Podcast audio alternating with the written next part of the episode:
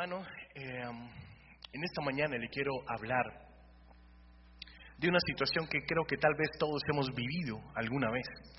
Recuerdo que hace unos años vivía yo eh, al sur de Bogotá, en un barrio que tal vez usted nunca ha escuchado hablar, se llama Villa Sonia. Y mm, recuerdo que mi mamá llegaba a visita a nuestro hogar y nos mandó por unas cobijas a la casa de una vecina. Entonces, eh, ella vivía en una cuadra cerrada y para usted llegar a esa cuadra había que pasar, justo cuando uno doblaba la esquina, había que pasar eh, por una verja, un jardín que tenía tres Doberman, de esos perros grandes, muy, muy bravos. Y nosotros alcanzamos a pasar, pero cuando pasamos no nos dimos cuenta que la puerta de la reja estaba abierta. Y entonces tan pronto nosotros pasamos, solo alcanzamos a escuchar atrás el sonido de los perros corriendo hacia nosotros. Y nosotros no teníamos para dónde ir porque era una cuadra cerrada. Así es que los perros nos arrinconaron en, en una esquina de esa cuadra cerrada. Nosotros nos alcanzamos a subir a unas rejas, íbamos con un primo. Y ahí nos tuvieron eh, acorralados más o menos unos 15 minutos hasta que los dueños salieron y bueno, se los pudieron llevar. El tema del que yo le quiero hablar en esta mañana se titula Contra la pared. Hay una posibilidad grande de que en algún momento de su vida usted se haya sentido de espaldas contra la pared y pasan muchas situaciones. Por ejemplo, a veces cuando le llega una factura vencida o atrasada y usted no tiene la manera de pagarla, usted está contra la pared. A veces una familia se siente contra la pared cuando el doctor dice ya no hay nada más que se pueda hacer. A veces estamos contra la pared cuando se han difundido falsos rumores sobre nosotros y todas las personas que lo conocen comienzan a creer lo peor de usted. A veces está contra la pared cuando un cónyuge le dice que su relación o su matrimonio ha terminado y muchas veces está contra la pared también cuando tiene una adicción que le está destruyendo su vida y de la cual usted no se puede deshacer. Sé bien que todos hemos hablado en este tiempo con personas que conocemos, personas bien cercanas, y al preguntarnos cómo están, muchos, gracias al Señor, están bien, pero muchos otros tienen eh, una vida abrumadora en este momento y algunos desesperados por las circunstancias. Y en esta mañana de lo que yo le quiero hablar es de cómo manejar ese tipo de situaciones, pero quiero basarme en un pasaje que está en Éxodo 13, del 17 en adelante y todo Éxodo 14. Vamos a hacer esto eh, mirando las lecciones que aprendieron los israelitas en un momento en que estaban contra la pared. Muy bien. Lo voy a contextualizar un poquito. Los israelitas habían dejado Egipto después de ese poderoso acto de la Pascua del Señor y se dirigían al este hacia lo que luego se conocería como el país de Israel. Acompáñeme ahí un segundo a Éxodo capítulo 13, verso 17. Dice la palabra, cuando el rey de Egipto dejó que los israelitas se fueran a su país, Dios mismo les enseñó el camino que debían, seguir, que debían seguir. Quiero parar ahí un segundito. Mire que cuando llega el tiempo de Dios en un lugar, en una situación, eh, el Señor mismo y el Señor mismo decide sacarlo de un lugar, Él mismo es el que le va a enseñar el camino que usted debe recorrer. Lo voy a leer de nuevo. Cuando el rey de Egipto dejó que los israelitas se fueran de su país, Dios mismo les enseñó el camino que debían seguir. Y sigue diciendo, no los llevó por la región donde vivían los filisteos, aunque era el camino más corto. Y es que Dios pensó que si los filisteos atacaban a los israelitas, estos podrían asustarse y regresar a Egipto. Mira que la intención del Señor al leer este texto es que el pueblo de Israel llegara rápido a su destino, a la tierra que Él les había prometido. Y no los llevó por un camino que representara peligro para ellos, no los llevó por un camino por el cual no estuvieran preparados para recorrer. Y bajo ninguna circunstancia el Señor quería que su pueblo regresara a Egipto. Él lo llevó por el camino que pensaba que era el mejor para ellos. Y quiero que note algo. Si usted lee ahí más adelante en el verso 21, dice que Dios estaba liderando el camino. O sea que Dios iba adelante de su pueblo. Allí en Éxodo 13, eh, verso 21, dice, en ningún momento Dios los dejó solos. De día los guiaba mediante una nube en forma de columna y de noche les alumbraba el camino con una columna de fuego. Yo pensaba en esto al leer este pasaje y siempre, usted sabe que en qué trabajo yo, ¿verdad? Y siempre me imagino las cosas como una película. Entonces me imaginaba la nube, una nube gigantesca cubriendo a dos millones de personas, cubriendo el sol durante todo el tiempo que esta gente iba caminando, cubriéndolo de la inclemencia del, del sol. Y también una columna de fuego que se levantaba desde la tierra hasta el fuego que debía verse a miles de kilómetros, porque no es algo, no es, poca cosa, una columna de fuego que se levante, y que con esa columna de fuego el Señor alumbrara el camino de su pueblo, los protegiera de las fieras, en fin, tenía muchas funciones esto. Y entonces dice que Dios mismo iba liderando el camino con la nube de día y la columna de fuego para calor y vista por la noche. ¿ok?, eh, luego pasa al verso, al capítulo 14, si quiere acompáñeme, al verso número 2. En ese punto, la historia ya se vuelve un poquito confusa porque dice que Dios le dijo a Moisés, diles a los israelitas que regresen y acampen frente a Pijairot, es decir, entre el mar y Migdol, que está exactamente frente a Baal Zephon. Si usted le diera en esta dirección, ¿usted cómo llega allá? Ellos debían conocer muy bien el terreno, el Señor sabía exactamente a qué terreno los estaba enviando, a dónde los estaba dirigiendo. Muy bien. Eh, la razón por que las cosas se confunden es porque estas ciudades que yo le acabo de mencionar, eh, Migdol, Pijairot, Baal Zephon, pues sencillamente ya no existen. Entonces es muy difícil adivinar exactamente por dónde, determinar en dónde estaban estas ciudades. Y también dicen los eruditos que no es totalmente claro el lugar exacto por, el de, por donde el pueblo pasó eh, el mar. Muy bien, el mar Mediterráneo estaba al norte y el Golfo de Suez, que formaba parte del Mar Rojo, se extendía hacia el sur.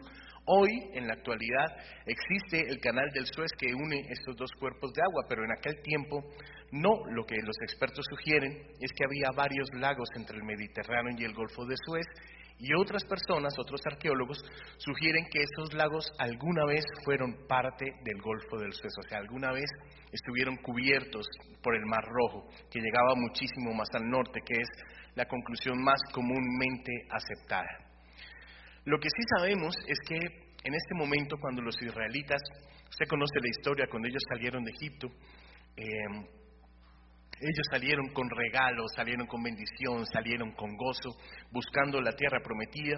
Y usted sabe que el faraón se arrepintió de haberlos dejado ir y mandó, fue con todos sus carros para perseguirlos. Entonces sabemos que los israelitas fueron arrinconados. Los egipcios se enteraron de la ruta por donde ellos iban caminando y fueron a buscarlos para tomar cuenta de toda la devastación.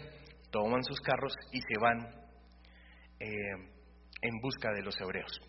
Entonces, el pueblo de Israel en este momento está en un tremendo problema. En esta semana leí un pasaje de, de un mensaje de un pastor que se llama Chuck Swindle y él decía que en ese momento Israel debió sentirse como conduciendo hacia una calle sin salida y detrás de usted iba un carro lleno de pandilleros persiguiéndolo. Así debió sentirse el pueblo de Israel. Hacia el oeste, el ejército egipcio los podía atacar. Hacia el sur estaba el desierto y serían alcanzados rápidamente. Al norte tendrían que regresar a Egipto y al este estaba el Mar Rojo. O sea, estaban en esa situación de no retorno, no podían tomar para ningún lado. Ahora bien, eh, si usted me regala su atención, podemos aprender muchas cosas de esta situación y hay al menos tres lecciones que yo le quiero dejar el día de hoy.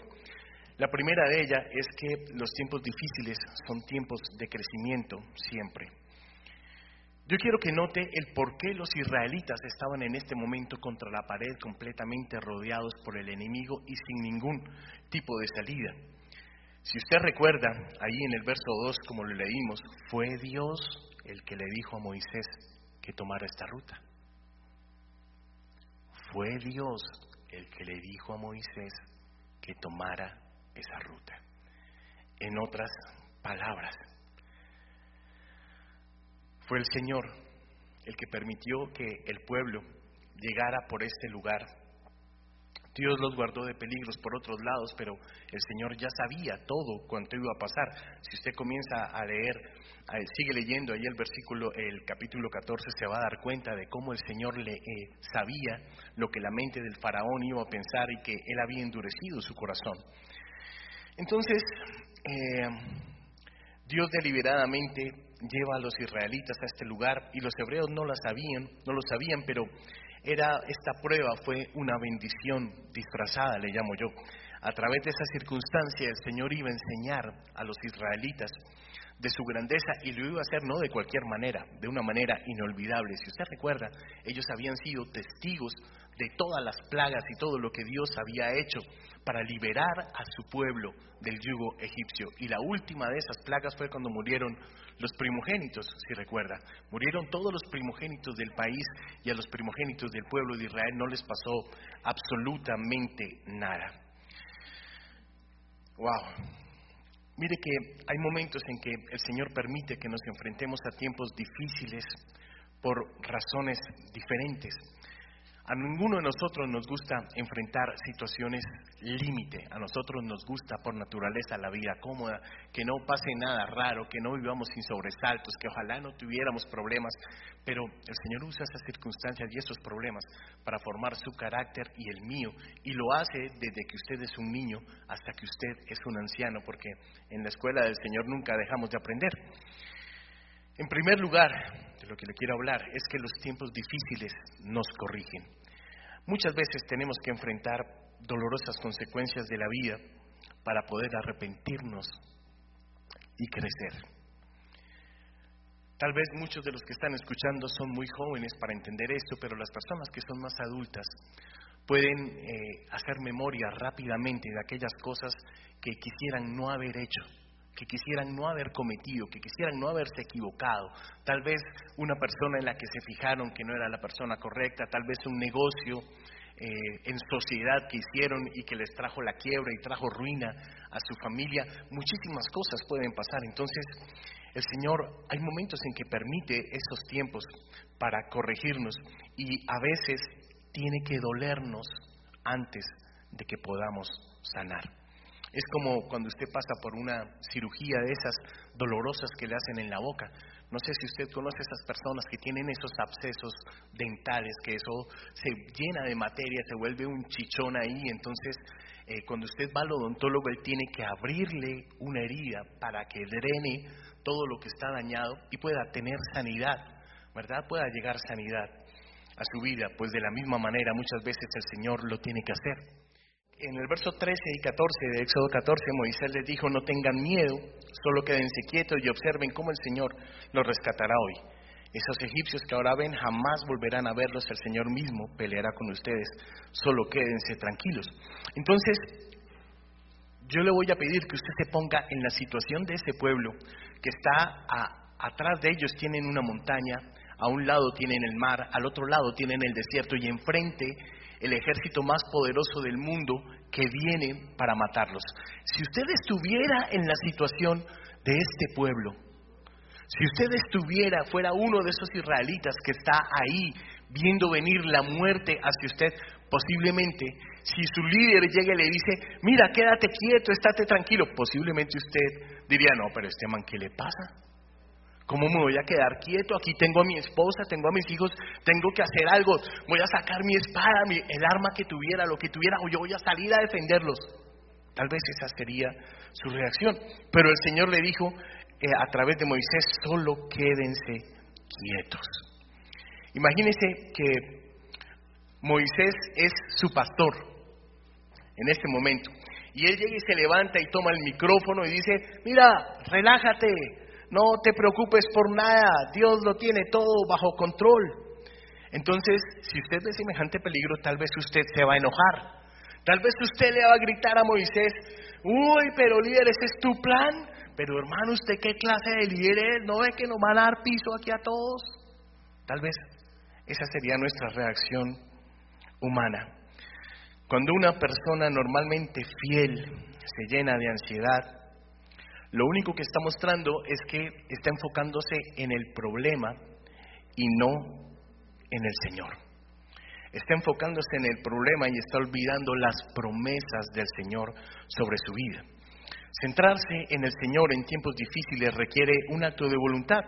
Usted y yo debemos elegir mirar al Señor en lugar de nuestro problema. Le voy a leer una historia de un evangelista muy conocido en Estados Unidos, se llama Robert Morgan. Y este hombre acudió a Brasil alguna vez porque un amigo de él eh, en la ciudad de Porto Alegre tenía una iglesia muy pequeña y esa iglesia había quedado en, ruina, en ruinas por un incendio.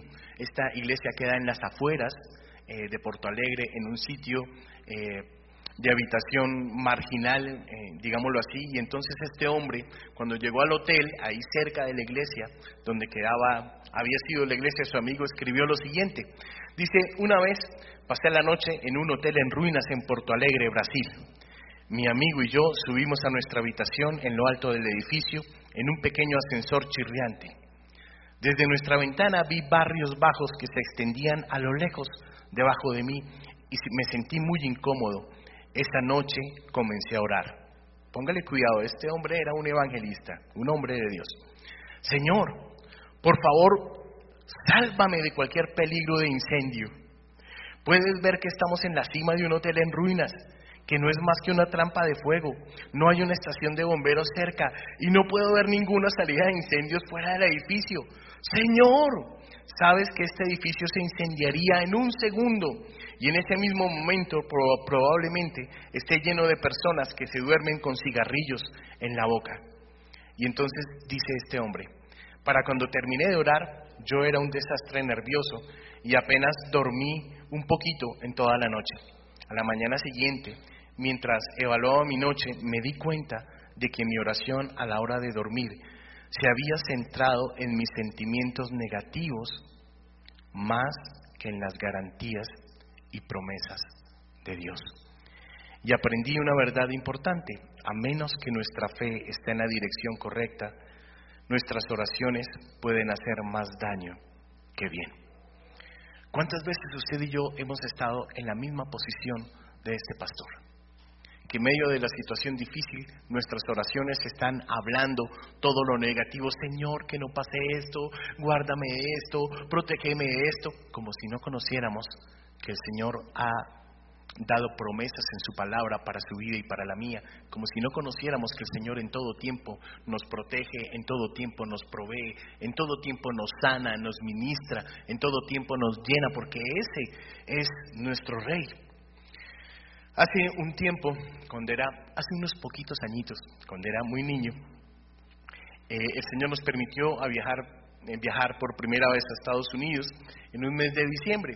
Entonces, cuando usted viaja allá en diciembre, usted sabe que está toda esta decoración navideña, pero una de las cosas que me llamaban la atención eran estos globitos que uno cogía en la mano y que usted agitaba y, y, parecía que una tormenta de nieve estuviera cayendo ahí. Entonces, cuando usted veía el globito sin agitarlo, entonces se veía perfectamente los muñequitos, las personas, las casitas, pero una vez que usted agitaba el globo, pues usted ya no podía ver, usted, usted sí sabía que había ya algo, pero usted no lo podía ver con claridad. Muy bien. Pues imagínense que en los tiempos difíciles muchas veces nos pasa lo mismo, que esa nieve que está en ese frasco agitado eh, es el pánico, es el pánico y el pánico nunca lo va a dejar ver las cosas con claridad. La confianza en su Señor permite que las cosas se arreglen para que usted y yo podamos actuar con sabiduría. Por último, en tiempos difíciles la obediencia es importante. Qué difícil es obedecer, hermanos, cuando uno está en un momento difícil, porque su ser humano siempre quiere actuar, siempre quiere correr, siempre quiere mirar a ver qué es lo que usted puede hacer para ayudar al Señor, pero Dios les estaba diciendo al pueblo de Israel que se quedaran quietos. Dios no les dijo, ahora alíñense en formación de batalla. No, no les dijo nada de eso. Caballería al frente. No, nada de eso. Solo dijo, quédense quietos y vean la salvación del Señor. Y hay muchas personas que en este momento están pasando por una situación así, en la que le están preguntando al Señor, ¿qué es lo que quieres que hagamos? Y tal vez en su desesperación van a tomar decisiones completamente equivocadas. Y al igual que Dios habló al pueblo de Israel y le dijo, quédense quietos, tal vez el Señor le está hablando en este momento para que usted también se quede quieto y pueda ver la salvación del Señor. En los versos 15 al 18 de Éxodo 14 dice, entonces Jehová dijo a Moisés, ah, bueno, una cosita antes de esto.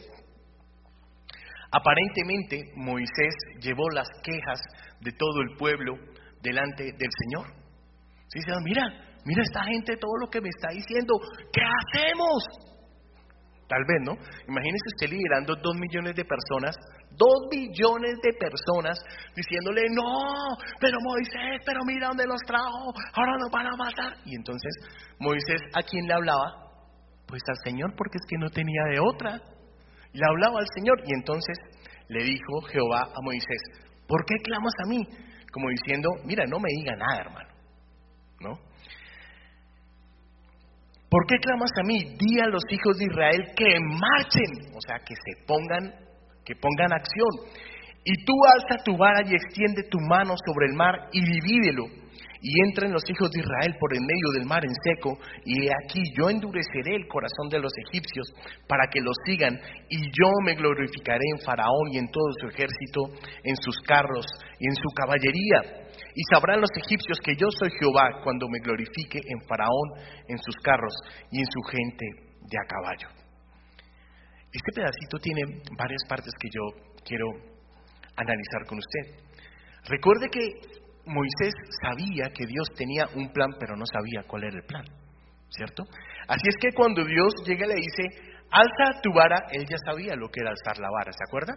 Ya él había alzado su báculo una vez, ¿verdad? Y él ya sabía que cuando alzaba la vara, algo iba a pasar. Algo iba a pasar. Y le dijo, y extiende tu mano sobre el mar y divídelo. Si usted fuera Moisés, hermano, y tiene una masa de agua impresionantemente grande ahí al frente. Y Dios le dice, sí, levanta tu báculo, extiende tu mano y divídelo. Obviamente esto fue lo que él hizo, pero si fuéramos usted y yo, que somos humanos normales, uno diría tal vez, Señor, pero ¿seguro? Mira que ahí viene el ejército. Mira que ahí viene y vienen contra nosotros. Y esto fue lo que hizo Moisés, ¿verdad? Usted ya sabe todo lo que pasó de ahí en adelante. Hay algo que a mí me reta mucho, me ha retado durante toda mi vida en Cristo, y es que en muchas ocasiones olvidamos que el Señor ya ha hecho cosas maravillosas por nosotros. Cuando estamos en medio de una crisis, cuando estamos en medio de una depresión, cuando estamos en medio de la escasez, de contiendas, de, en fin, de mil dificultades que se presentan en la vida, eh, realmente muchas veces nos olvidamos de que Dios ha sido fiel en el pasado. Lo que pasa es que este pueblo tenía una memoria muy, muy, muy corta, exageradamente corta, porque Dios acababa de hacer cosas impresionantes en Egipto. Imagínense esas plagas que mandó que se comían todos los ganados de un país entero. O sea, es que no era ni un pedacito de tierra, no, de un país entero. Los cultivos, sus medios de subsistencia, todo pero los de los israelitas, tranquilos y quietos. No se acordaban de lo que acababa de hacer con sus hijos, no se acordaban de todo lo que el Señor había hecho en ellos. Habían visto a Dios guiándolos con una nube, porque aquí dice, ¿se acuerda de lo que leímos al principio? Que Dios iba liderando esa marcha con la nube y que de noche iba la columna de fuego allá adelante. ¿Y no se acordaban de eso? no se acordaban de ese poder y tuvieron temor. Wow.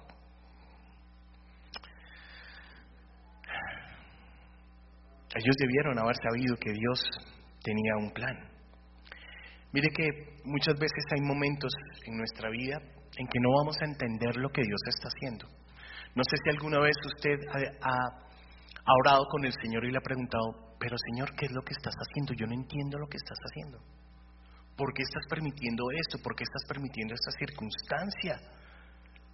Hay momentos en que nos vamos a sentir abandonados y nos vamos a sentir perdidos. Sin embargo, como usted y yo somos hijos de Dios, jamás, jamás, jamás el Señor nos va a abandonar. Porque dice su palabra que nada nos va a separar de su amor. Dice su palabra que nada ni nadie puede sacarnos del huequito ahí de su mano, de su protección. Entonces, si usted y yo estamos arrinconados contra una esquina, si usted y yo tenemos, estamos contra la pared y tenemos la espada allá al frente, simplemente debemos seguir haciendo lo que sabemos que es correcto. Y lo que es correcto es seguir hablando con verdad, seguir cumpliendo nuestros compromisos, mantener nuestro nivel de oración, seguir creciendo buscando la presencia del Señor, seguir honrándolo con nuestra vida. Y eso muchas veces va a significar que si usted está enfermo, siga haciendo el tratamiento médico, tal vez el Señor se va a glorificar, siga haciendo contactos para su ministerio, siga intentando levantar a sus hijos, siga haciendo su trabajo con excelencia y con entrega y siga orando por ese miembro rebelde de su familia. Tal vez a usted esto le suene un poco trivial o sin importancia, pero nuestro trabajo es permanecer fieles y el trabajo de Dios es rescatarnos. ¿Cuántos hemos sido rescatados de situaciones extremas por el Señor? Yo creo que todos, en alguna vez. Tal vez su pareja, su esposo, su esposa, no sepan de todas las que el Señor lo ha salvado, pero como familia, su familia debe tener memoria de todas las veces que el Señor obró en medio de circunstancias totalmente adversas y lo sacó en victoria. Muy bien. Moisés les dijo, miren y vean lo que el Señor va a hacer. Miren y vean la salvación que Dios hará en ustedes, iglesia. Miren y vean la salvación que Dios hará en sus hogares. Miren y vean la salvación que Dios hará en sus matrimonios, en sus trabajos, en sus hijos. Miren y vean que tenemos un Dios que salva. Y cuando Moisés dijo esto, estas son palabras de anticipación, son palabras de emoción. No tenemos indicios ahí, como le dije, de que Moisés supiera que iba a hacer, pero él estaba seguro de que Dios iba a hacer algo. Es difícil para quien no conoce al Señor Jesús muchas veces seguir trabajando, seguir observando, seguir orando. Trate de imaginar cómo fue ese momento para los israelitas. Imagínese ver esa columna de fuego moviéndose detrás de ellos, moviéndose detrás de usted, y la nube de la presencia moviéndose también manteniendo a los egipcios en oscuridad para que no pudieran ver. O sea, tenemos un Dios que verdaderamente nos protege y los cuida, y ese día protegió a más de dos millones de personas que estaban en peligros y abrió camino donde no lo hay, abrió camino en el mar. Cuando se abrió el mar, yo me imagino cuando Moisés les dijo, les dijo adelante, hágale. Yo me imagino que esas, me imagino los primeros que iban en esa fila. Me imagino de ver una pared de agua inmensa a cada lado, ¿verdad? De ese camino y ellos entrando ahí como con cautela, como, uy, ¿será que sí? ¿Y qué tal que esto se me caiga? ¿Qué tal que eso no aguante? No? ¿Será que cuando yo voy a la mitad se me va a caer esto? ¿Sabes algo? Dios nunca hizo nada a medias. Ellos estaban en pánico, pero el Señor les respondió de una manera completamente inesperada. Para aquellos que nos atrevemos a confiar en el Señor, para aquellos que caminamos por fe y esperamos ver qué hará Dios, créame cuando le digo que vamos a ver la gloria del Señor. La palabra de Dios dice, no te he dicho que creas que si crees todo ¿Es posible? Si usted fuera uno de estos israelitas, alguna vez por su mente se le hubiera pasado que Dios iba a dividir el mar solo para que usted pudiera pasar. Yo había visto cosas guau, pero dividir el mar y que lo hiciera frente a toda una nación, es que no lo hizo frente a uno ni a dos. Lo hizo frente a toda la nación. Dios trajo salvación a toda una nación. Hmm. Cuando usted confía pacientemente, usted va a descubrir que cada día de su vida Dios lo va a conducir a adoración. Porque cada día de nuestra vida tenemos que agradecerle al Señor cosas impresionantes que ha hecho, de las que tal vez no nos hemos dado, no nos hemos dado cuenta. Él es suficiente para todas nuestras necesidades. La palabra dice en Hebreos capítulo 11, versos 32 al 40. ¿Y qué más debo decir?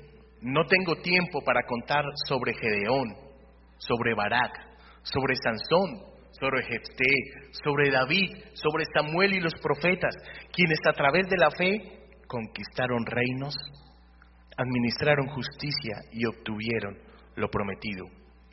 Quien cerró la boca de los leones, apagó la furia de las llamas y escapó del filo de la espada, cuya debilidad se convirtió en fuerza, y que se hizo poderoso en la batalla y derrotó a ejércitos extranjeros. Las mujeres recibieron de vuelta a sus muertos resucitados a la vida nuevamente. Otros fueron torturados y se negaron a ser liberados para que pudieran obtener una mejor resurrección. Algunos enfrentaron burlas y flagelaciones, mientras que otros fueron encadenados y encarcelados. Fueron apedreados, fueron aserrados en dos, fueron ejecutados por la espada, se pasearon con pieles de oveja y cabra, indigentes, perseguidos, maltratados. El mundo no era digno de ellos vagaban por desiertos y montañas y en cuevas y agujeros en el suelo, todos fueron elogiados por su fe, sin embargo ninguno de ellos recibió lo prometido. Dios había planeado algo mejor para nosotros, de modo que solo junto con nosotros seríamos perfectos. Hace solo un ratito tuvimos un devocional, el devocional del el Ministerio de Alabanza, y precisamente hablábamos de qué pasa cuando Dios te dice que no. ¿Qué pasa cuando tú oras algo y Dios te dice, no vas a recibir esto? La bendición no va a ser para ti, la bendición va a ser para tus hijos o va a ser para tus nietos. Te quedas tan tranquilo cuando Dios te habla de esa manera. Porque como seres humanos queremos solo nosotros recibir la bendición. Pero aquí la palabra del Señor dice que estos hombres, grandes hombres del Señor, Grandes cristianos que fueron conducidos a las fauces de los leones no recibieron ellos la bendición, pero la bendición fue para los hijos, los hijos de sus hijos. Y gracias a ellos que comenzaron a predicar la palabra, la bendición fue para el mundo entero. Estas personas vivieron situaciones imposibles, eran fieles ante el Señor, pero ninguno de ellos recibió lo prometido. ¿Dirían entonces ellos que Dios les falló? ¿Dios alguna vez te ha fallado a ti? Estoy completamente seguro de que no ha sido así. Ellos, estos hombres que mencioné, se inclinan al Padre con humildad y con alegría. Si usted y yo verdaderamente confiamos en estos momentos de conflicto en el Señor, vamos a conocer la paz en medio de la tribulación vamos a encontrar resistencia y fortaleza para las luchas, vamos a aprender esas lecciones de posgrado de las que le hablé hace solo un momento y vamos a ver el poder y la bondad de Dios de manera que nos va a sorprender totalmente. Para concluir, quiero dejarle tres cosas. Lo primero, debemos recordar que los tiempos difíciles no significan que Dios esté enojado con usted. Dios no lo hace pasar por tribulaciones porque esté bravo con usted. Pero hay cosas que necesitan ser formadas desde que somos niños hasta que somos ancianos y adultos, porque nunca dejamos de aprender para el Señor. En segundo lugar, debemos recordar que usted y yo tenemos que elegir el tipo de actitud con el que enfrentamos los tiempos difíciles. Y por último, nunca debemos estimar, nunca debemos subestimar el poder y la sabiduría de Dios, que es inconmensurable. Usted y yo no lo podemos imaginar aunque lo intentemos. Muy bien. Voy a pedir que cierre sus ojos ahí en donde usted está y me acompañe en esta oración. Amado Padre, quiero darte gracias por este tiempo, Señor, que nos has permitido predicar tu palabra, Dios. Sabemos nosotros, Dios, que el enemigo no quiere que tu palabra llegue a los hogares, Señor. Y precisamente este tipo de palabras eh, en las que tú nos animas a esperar y permites que nuestro corazón esté centrado solo en ti, Señor. Quita de nuestra vida todo aquello que nos distrae, Señor. Quita de nuestra vida todo aquello, papá, que tú sabes que no nos edifica. Quita de nuestra vida la duda, la desconfianza, Señor. Trae memoria, oh Rey, todas aquellas cosas que tú has hecho en el pasado por nosotros, cada uno individualmente y también por nuestra familia, papá. Tal vez aquellas familias que están pasando por esos momentos de dificultad, tal vez aquellas familias que están pasando por esos momentos de escasez, tal vez ellos han olvidado todas las veces que tú has provisto de una manera sobrenatural e inesperada, Padre. Enséñanos, papá, a esperar en ti, Señor, ya que lo mejor que podemos hacer durante nuestra vida, Señor, es poder esperar delante de tu presencia confiados en que tenemos un Dios cuyo amor es infinito, eterno y probado por cada uno de nosotros, Señor. Permite, Señor, que en el día de hoy, Señor, esta palabra quede grabada en el corazón de mis hermanos, Señor. Es una palabra sencilla, Señor, pero estoy seguro que has querido que recordemos que aquellas grandes cosas que hiciste en el pasado las sigues haciendo el día de hoy sobre cada uno de los hogares. Que en el día pasado tú fuiste fiel, Señor, y que en este tiempo sigues siendo fiel sobre nuestras vidas, Señor.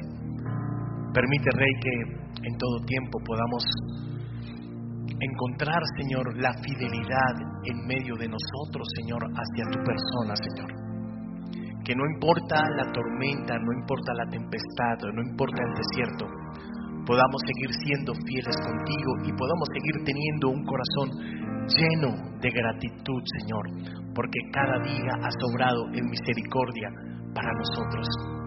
Una misericordia que jamás, jamás, jamás hemos merecido, Señor.